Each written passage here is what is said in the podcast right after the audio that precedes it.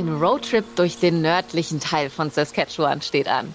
Das heißt, nach Prärie, Grasslands, Badlands und Sanddünen im Süden tauchen wir ein in die Welt des Waldes und Wassers. Flüsse und Seen prägen hier das Landschaftsbild. Und obendrein erleben wir die First Nations an ihrem mehr als 6400 Jahre alten Versammlungsort. Diesen Geheimtipp Kanadas lernen wir mit Michaela Arnold kennen. Sie vertritt Saskatchewan für alle im deutschsprachigen Raum. Michaela, welche Wegpunkte liegen vor uns und wie viel Strecke legen wir auf dieser Tour zurück? Wir legen insgesamt sechs Stops ein und fangen da an, wo in der Provinz die meisten Menschen leben nämlich in der wunderschönen Stadt Saskatoon. Nur wenige Minuten Fahrzeit nördlich davon besuchen wir das Informationszentrum der First Nations, Wanuskewin. Und dann geht es in die tiefen Wälder zum Prince Albert National Park und von dort zum Wasser im und am Lac La Ronge Provincial Park und dem gleichnamigen See. Das ist dann der nördlichste Punkt unserer Tour. Und von dort geht's Richtung Südwesten zur nächsten Wasserlandschaft, umrahmt von Wald, dem Meadow Lakes Provincial Park bis wir beim Cochin Lighthouse den Roadtrip beenden. Mehr als 1100 Kilometer haben wir dann zurückgelegt und dafür kann man pauschal schon mal 10 bis 14 Tage einplanen. Und wir starten in Saskatoon. Genau, Saskatoon ist ein absolutes Muss. Und dass die Stadt einen Besuch wert ist, das zeigen schon die vielen Namen, die sie hat, nämlich Stadt der Brücken, Paris der Prärie oder auch Toontown, benannt nach der virtuellen Stadt der Disney-Zeichentrickfiguren, die Looney Tunes sind auf jeden Fall jedem ein Begriff, Bugs Bunny und Co. Und egal welcher Name Ihnen jetzt am besten gefällt, Saskatoon wird Sie begeistern und das wirklich zu jeder Jahreszeit.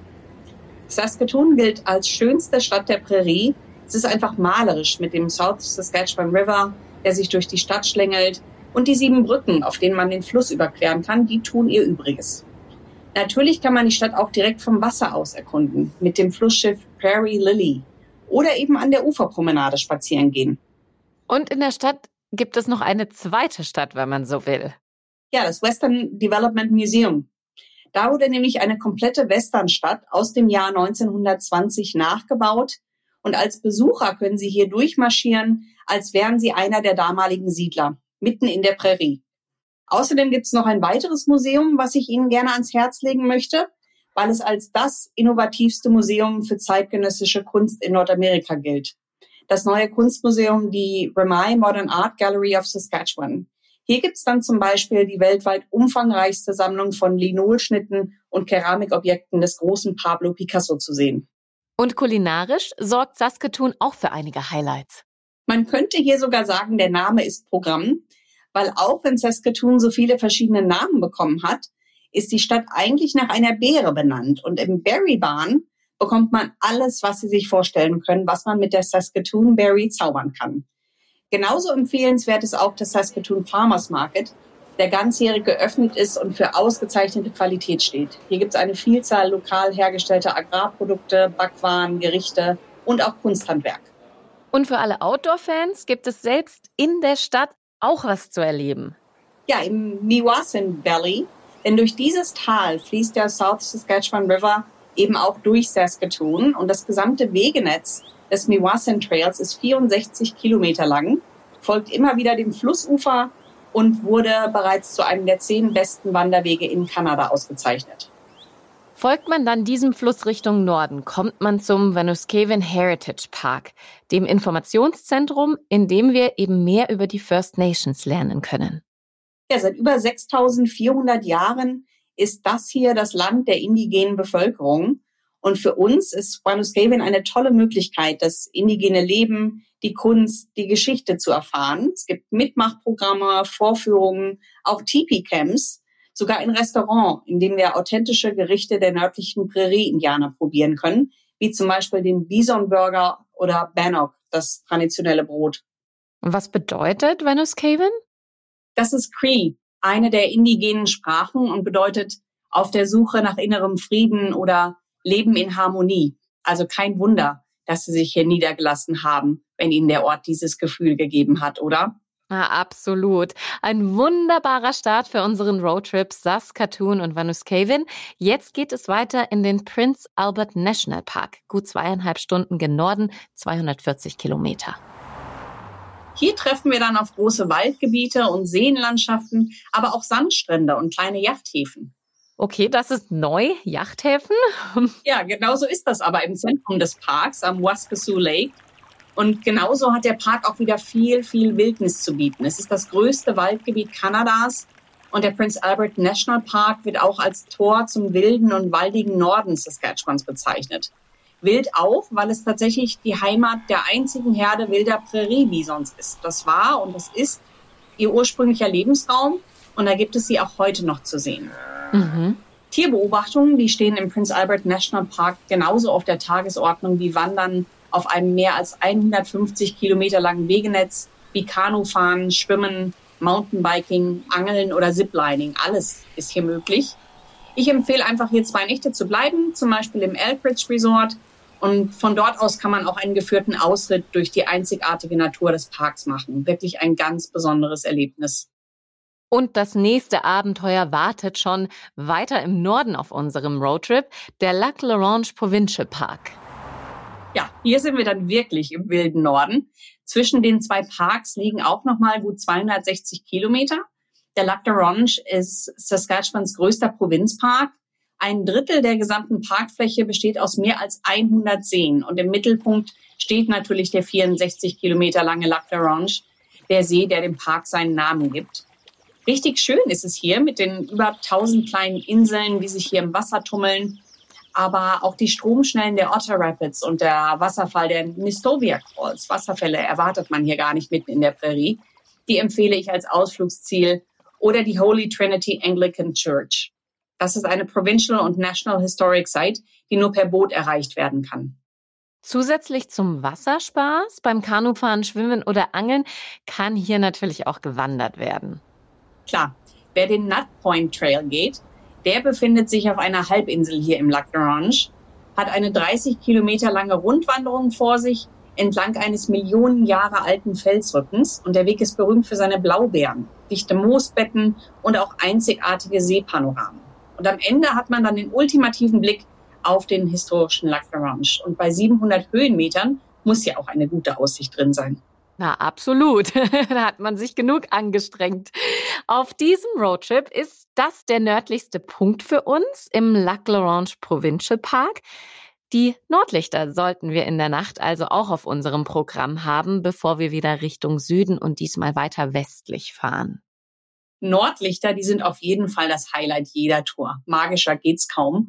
Und das hängt etwas von der Jahreszeit ab. Sommerurlauber werden sie eher seltener zu sehen bekommen. Im Herbst stehen die Chancen dagegen recht gut.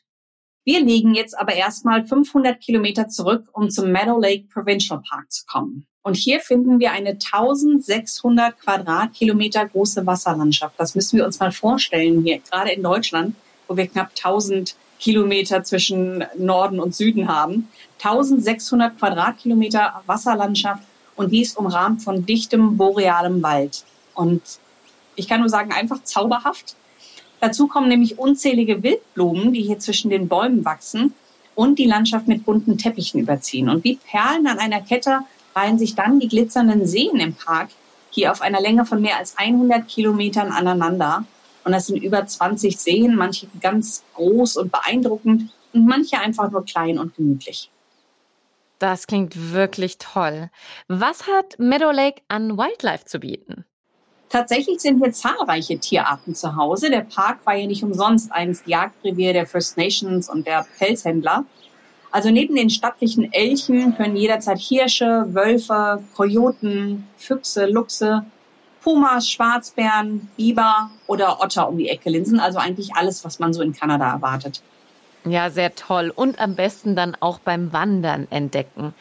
Da führt der 120 Kilometer lange Boreal Trail durch den Park.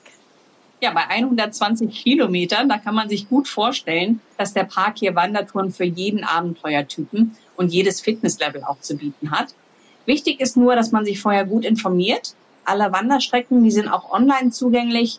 Und wer mehrere Tage beim Wandern unterwegs sein will, der muss sich hier vorher registrieren. Also das unbedingt bitte mit einplanen. Und bei der Übernachtung kann auch jeder sein eigenes Wildnislevel wählen. Das ist schön. Wildnislevel also entweder Zelten oder dann gemütlicher auch im Campervan. Jetzt steht auch schon unser letzter Wegpunkt auf diesem Roadtrip an. Es geht von der Natur wieder zurück in die Zivilisation Richtung North Battleford. Genau. Und auf dem Weg dorthin, das sind ungefähr 200 Kilometer, machen wir noch Halt am Cochin Lighthouse. Noch etwas, was man hier überhaupt nicht erwartet. Und es ist ein Leuchtturm ohne Meer, mitten hier in der Prärie Saskatchewans. Und für mich gehört dazu all dem Außergewöhnlichen, was die Provinz zu bieten hat, nämlich Mounties und alte Gangsterlegenden, Cowboys und First Nations, Dinos, Sanddünen, mehr als unvorstellbare 100.000 Seen und Flüsse und naja, dann eben auch fernab von jedem Meer ein Leuchtturm. Am schönen Jackfish Lake hier steht das Cochin Lighthouse. Und warum steht das da? Eigentlich einfach nur, um Besucher anzulocken. Er wurde 1988 vom damaligen Bürgermeister gebaut und sollte einfach ein Ausflugsziel sein. Und natürlich ist er für die Region auch einzigartig. Und der Ort, an dem er hier steht, wurde extra von einer ortsansässigen Familie, der Familie Pirot, zur Verfügung gestellt. Und das muss schon was heißen. Es hat sich dann aber gelohnt. Es ist tatsächlich das meist fotografierte Motiv der Region. Dazu kommt dann noch, dass er mit seinem Signalfeuer den Booten im Sommer und den Schneemobilen im Winter eine Orientierungshilfe bietet. Also er ist nicht nur einfach Fotomotiv, er hat auch eine Aufgabe, dieser Leuchtturm. Eine richtige Aufgabe. Gut.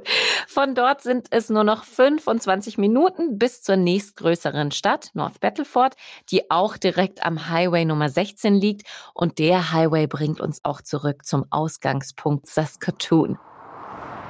Mehr zu diesen wunderschönen Wegpunkten auf unserem Roadtrip und der sonnenverwöhnten Provinz finden Sie auch auf tourismsaskatchewan.com und natürlich in unseren anderen Kanadas Geheimtipps Podcast Folgen.